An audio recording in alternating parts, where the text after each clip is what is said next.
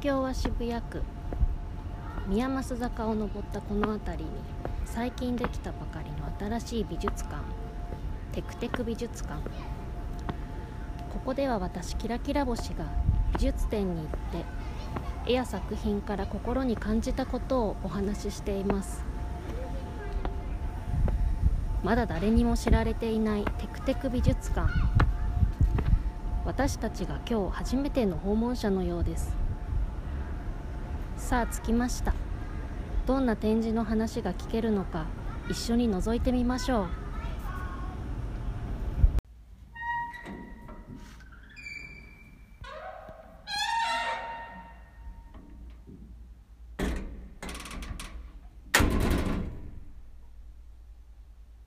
こんにちは。あー来てくださってありがとうございます。すいません。今日休館日なんですよ。緊急事態宣言中とかオリンピックとかパラリンピックとかお盆だからとかそういうことは全然関係ないんですけど今日建て替清掃の日であそうですこの美術館の排水管の清掃の日でそれで休館日なんですよ。でもせっかく来てくださったからもしよかったらお話ししませんか？今ねジンジャーエールを飲もうと思ってたんで一緒に飲みましょう。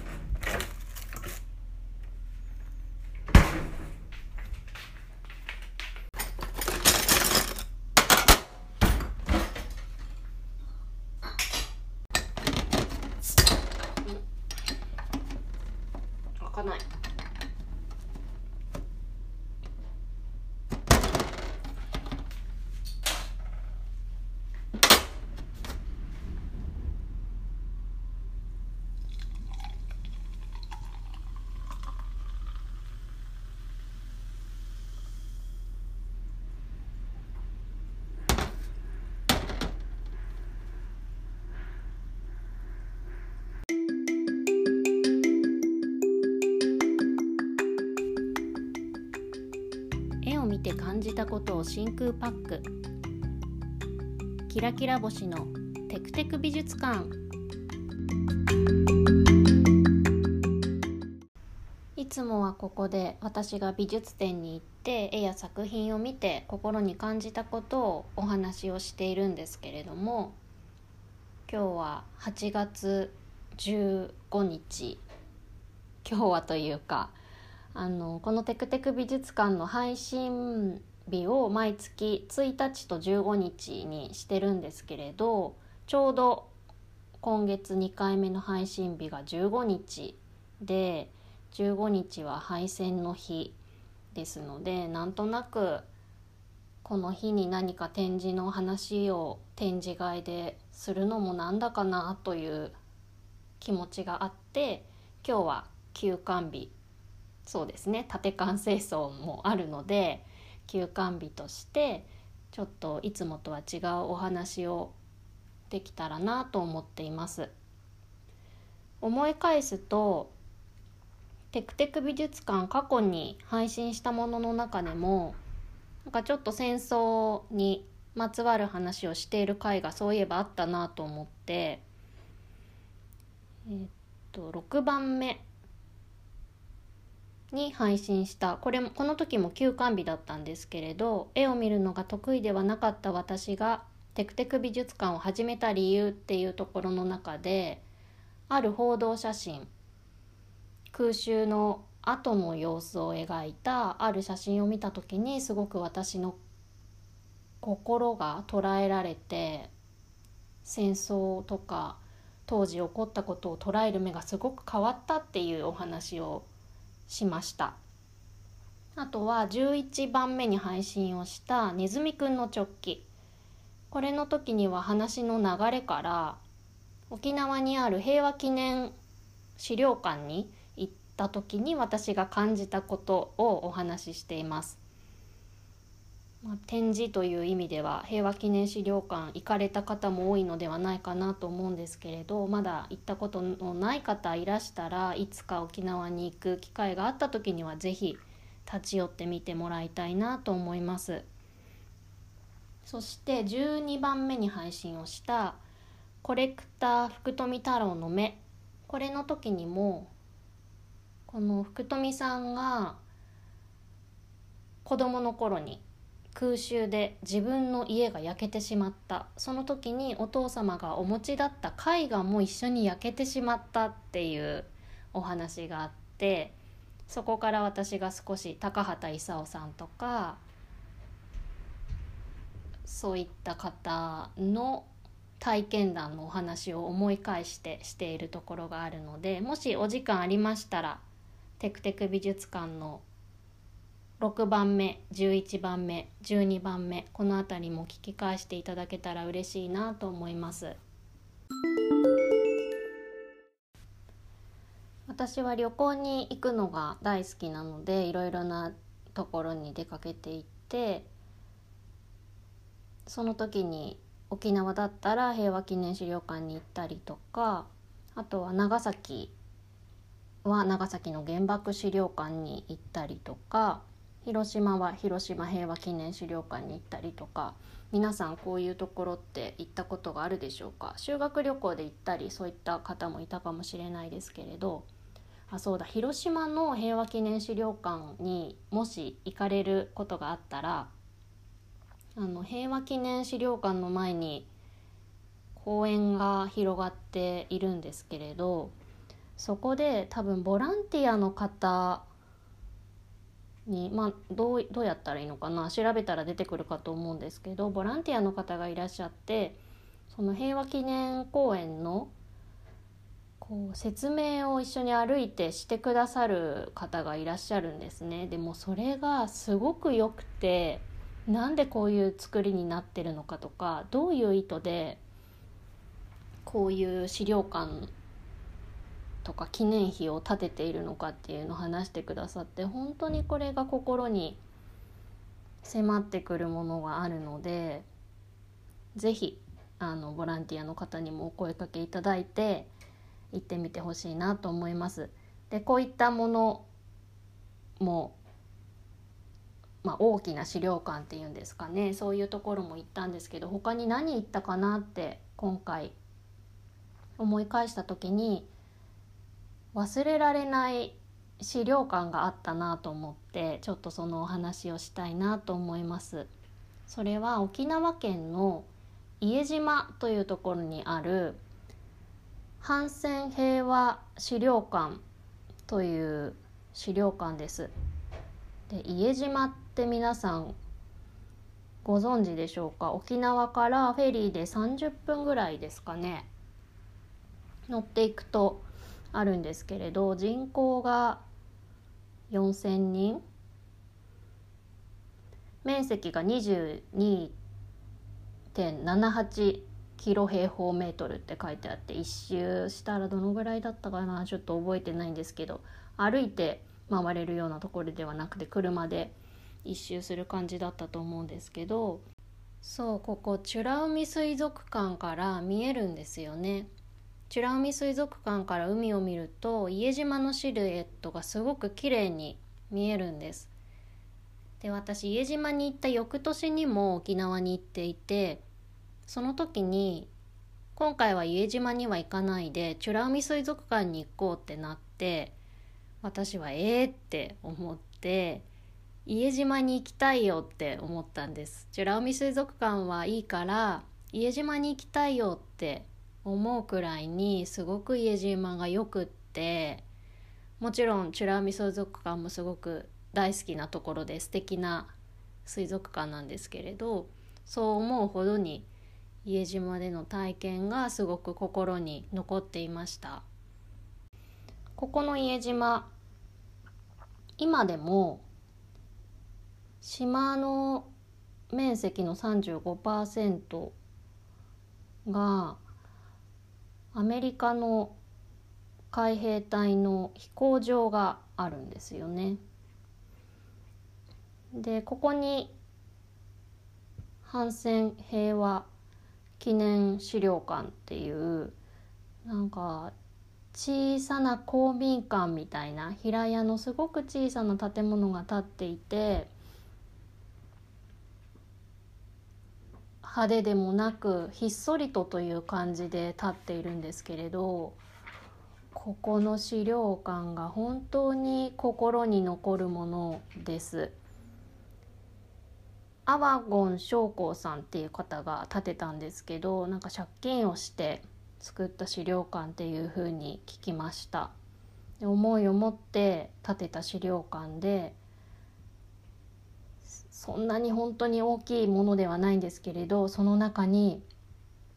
所狭しと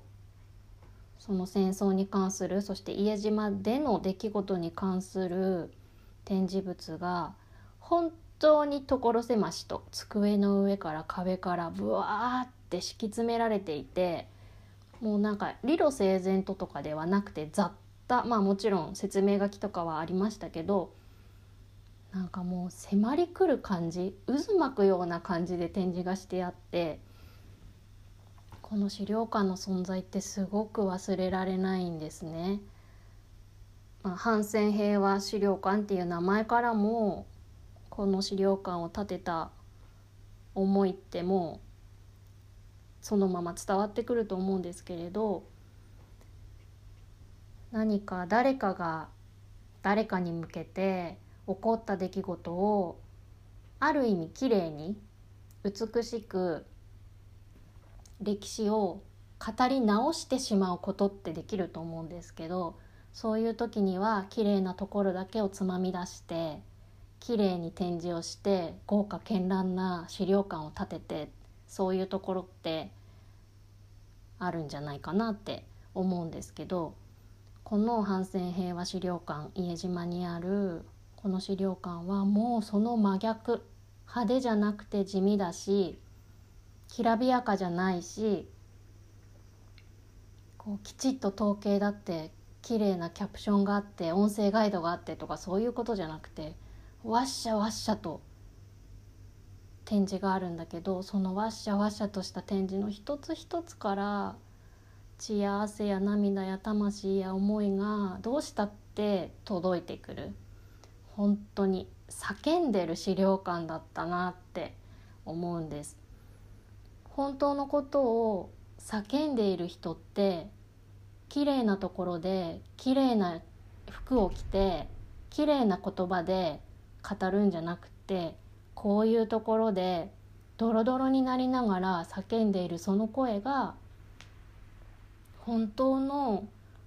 声なんじゃないかな。本当のこと言ってる人ってみんなそうだなって私はすごく思いました。そしてこの資料館に行ったのはずっと前なんだけどなんか事あるごとにこの建物の存在を思い返すんです。なんか機会があったら是非家島にフェリーに乗って家島に行ってこの資料館にって体験してみてほしいなってすごく思います。世界で一番読まれてる本って何か知ってますか？聖書ですよね。でその聖書に書いてある新約聖書に書いてあるイエス・キリストってメシアとして来ることを待ち望まれていたわけだけど王様みたいな姿では生まれてこなかった。みんなはそんな風に豪華絢爛にやってくる救い主がやってくるって思ってたけどイエス・キリストが生まれたのは馬小屋だった。これ有名な話なので聞いたことある方も多いかと思うんですけどしかも旅をしている途中に宿屋が満員で断られて断られてお腹に赤ちゃんがいていて生まれそうなのに断られて断られていやまあ馬小屋だったら空いてますよってようやく言ってもらって家畜のいる匂いもしたでしょう。綺麗じゃなかったでしょう。暗かったでしょう。そんな会話桶で生まれた。なんかそのこととこの家島にある資料館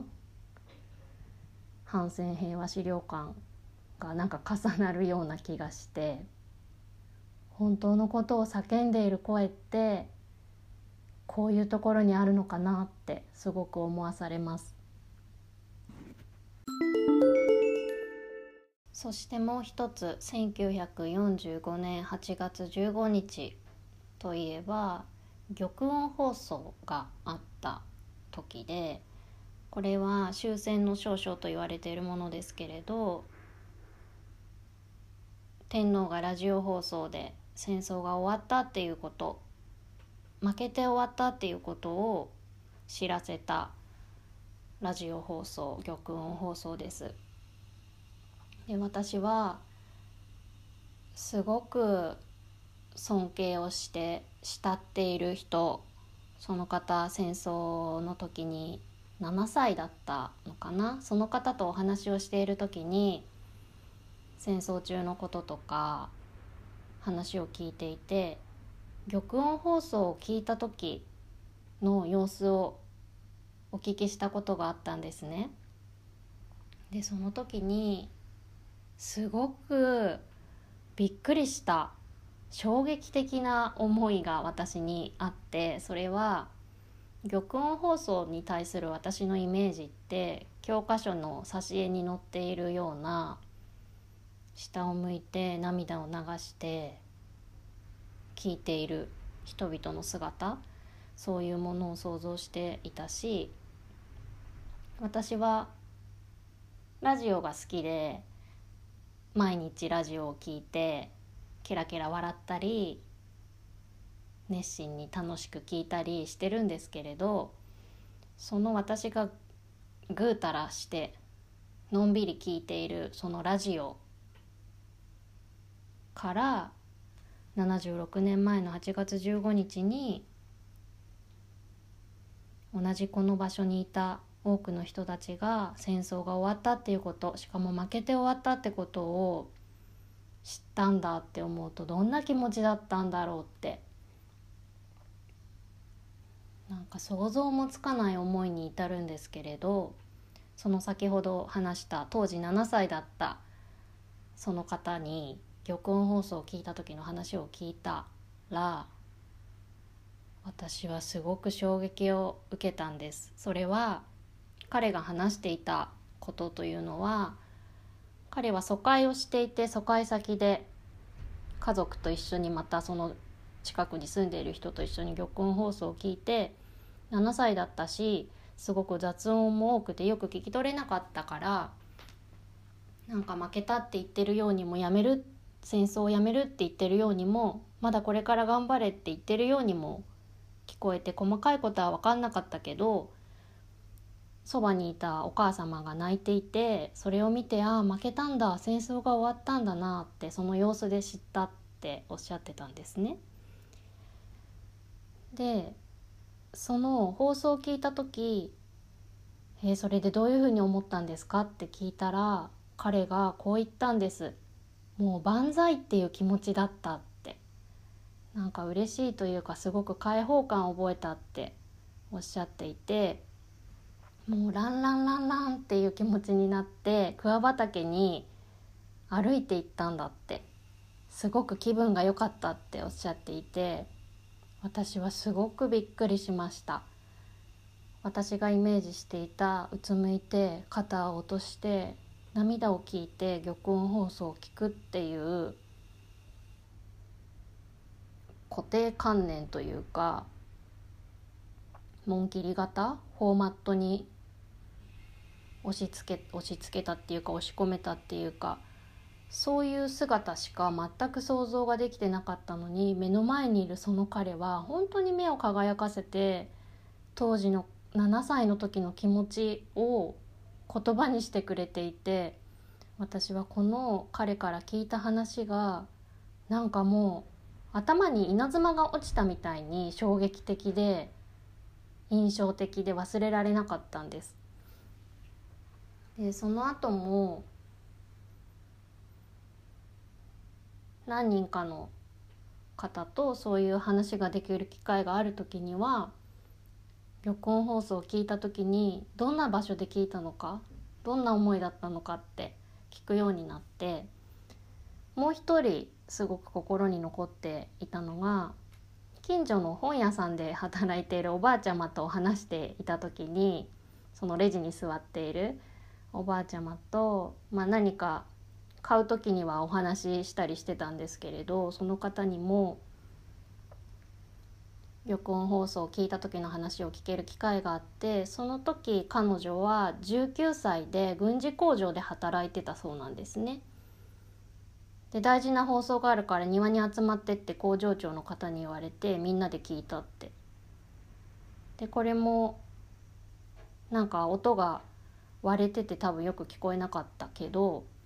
どうやら負けたんだってっていう話になってちょっと信じられなかったけどでもその後に彼女が言った言葉がまたすごく印象的でそれは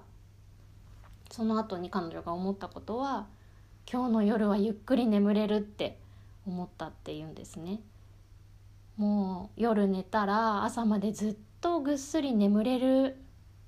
そうやって一回でもいいからそういうふうに眠りたかったからつまりこれまでは夜中にサイレンが鳴ったりとか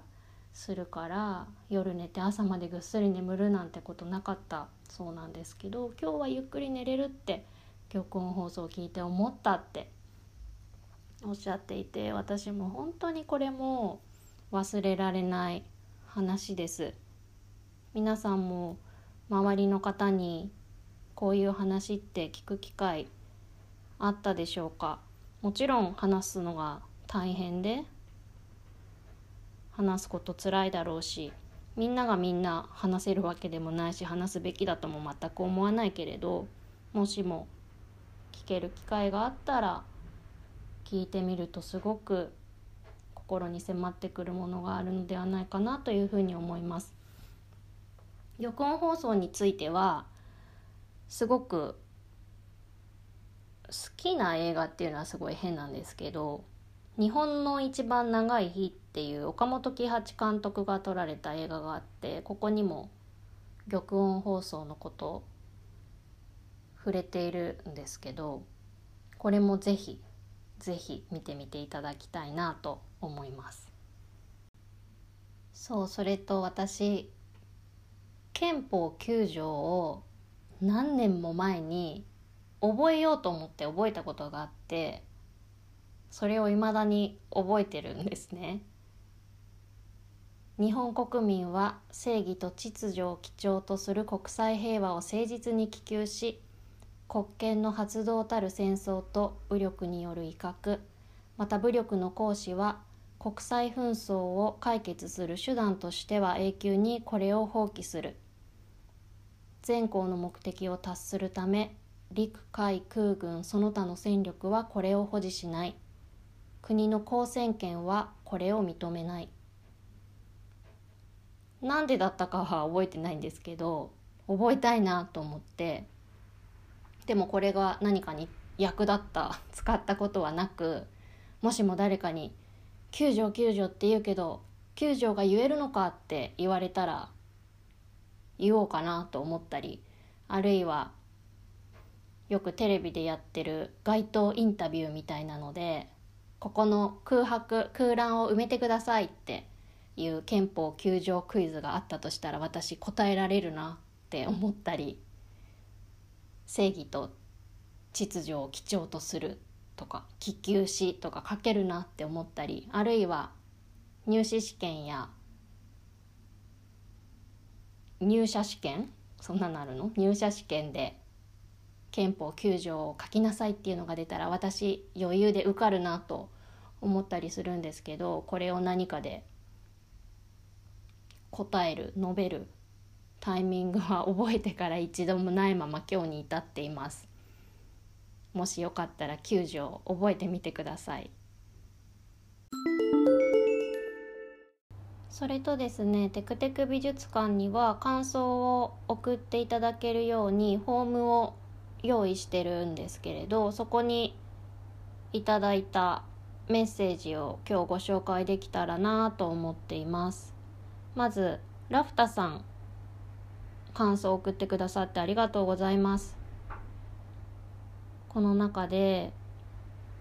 ポッドキャストの最後に語っていた絵を見ることは真理や本当のことに近づく見出すことというのも共感し文化的な活動が不要不急とされたりすることもありますがそんなことはないよなと思って聞いていましたと書いてくださいました。ありがとうございます。本当にそうですよね。今こんな時勢なのでますますそういうことを思わされます。そして質問としてラフタさんが送ってくださったのがアバンタイトルで東京は渋谷区宮益坂を登ったこの辺りに最近できたばかりの新しい美術館テクテク美術館とありますがこの場所に美術館がある理由があれば教えてもらいたいです。いや面白い質問をいただいてありがとうございます。あのポッドキャストの冒頭のところですね私が毎回言ってるやつなんですけどなんで渋谷の宮益坂にあるのか。これはですね私がすごく好きなイタリアンレストランが持っているウェイティングバーがあるんです。あったんです。それが東京港区仙台坂にそのウェイティングバーがあったんですね。そこに土曜日の夕方に行くと常連客の方たちが東京一の日常会話を話してる。でえー、こんな面白い話があるんだって思って私聞いてたんですけれど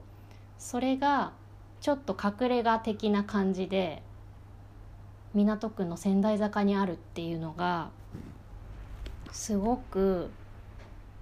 その空間が好きだったこととセットで私の心にあって私が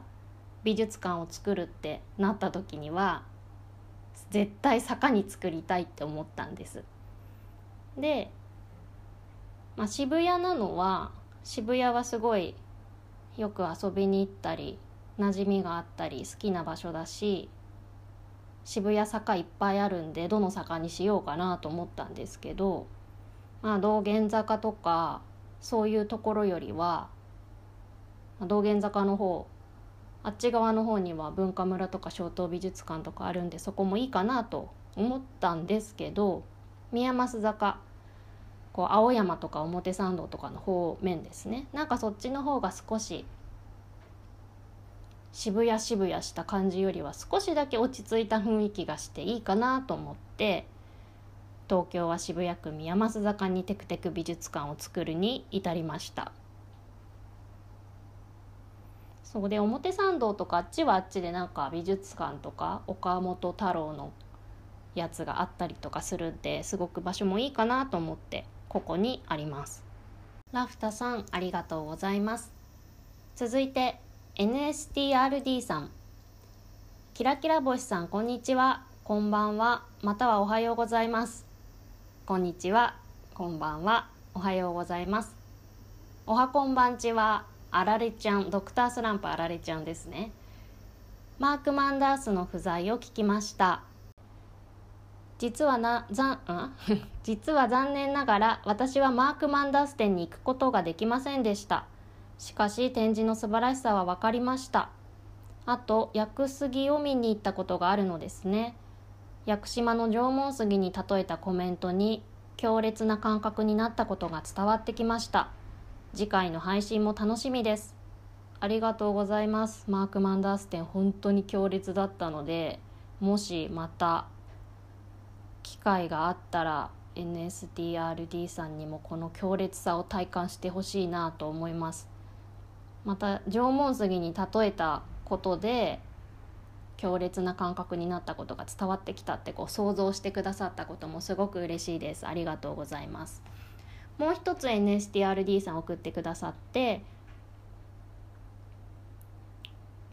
エピソード福富太郎の目を聞きました。こちらは私が見られなかった展覧会ですがコレクター福富太郎の面白さがなんとなく伝わってきました。次回の展示会も楽しみにしています。あとグッズのタンブラー欲しい。という感想をいただきました。ありがとうございます。NSTRD さんはいろいろな展示に結構行かれているようなので他のテクテク美術館で取り上げた展示にはおそらく行ったものもあったのかなって思うんですけれど福富太郎さんのは行けなかったっていうことでこれもまた何か機会があったら是非行ってみてほしいなと思います。そして最後にグッズのタンブラーが欲しいというのも書いてくださってありがとうございます。あのテクテク美術館には公式のミュージアムショップがありまして私の友人のバチョフさんという方がデザインをしてくれたグッズが山のようにあるんです。で私もどれを買おうかすごい迷っていろいろ買って家にグッズが増えてきてるんですけれどグラスとか NSTRD さんが欲しいなって言ってくださったタンブラーとかノートとかステッカーとかあとね T シャツがすごい良くて私もあ今ちょうど着てる白地に足の絵が描いてあってテクテクミュージアムって書いてある T シャツ本当今ちょうど着てるんですけどそれ買ったんですけど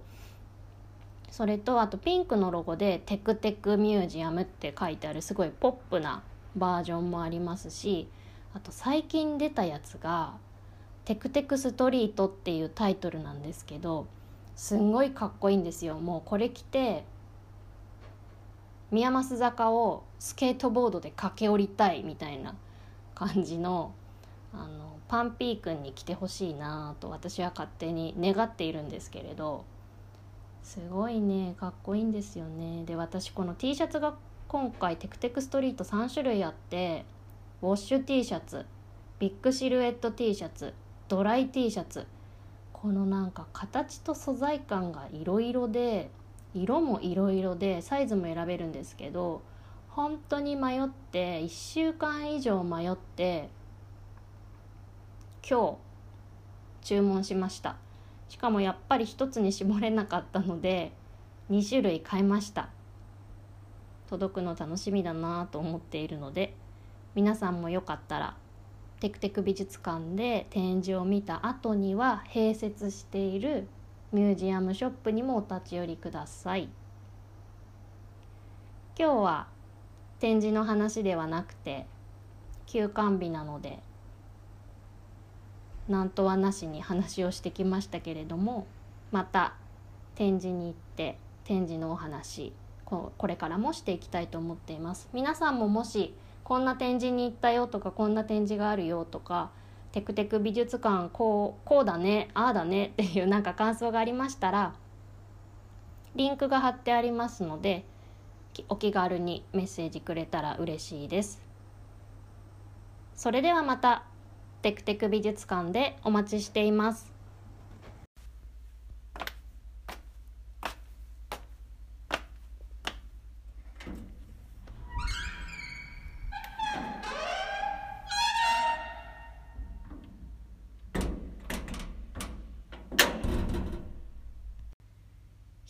なぜ絵を見るのか絵を見て何を思うのか絵を見て感じたことを真空パック絵を見て自分と世界を見ることができますように。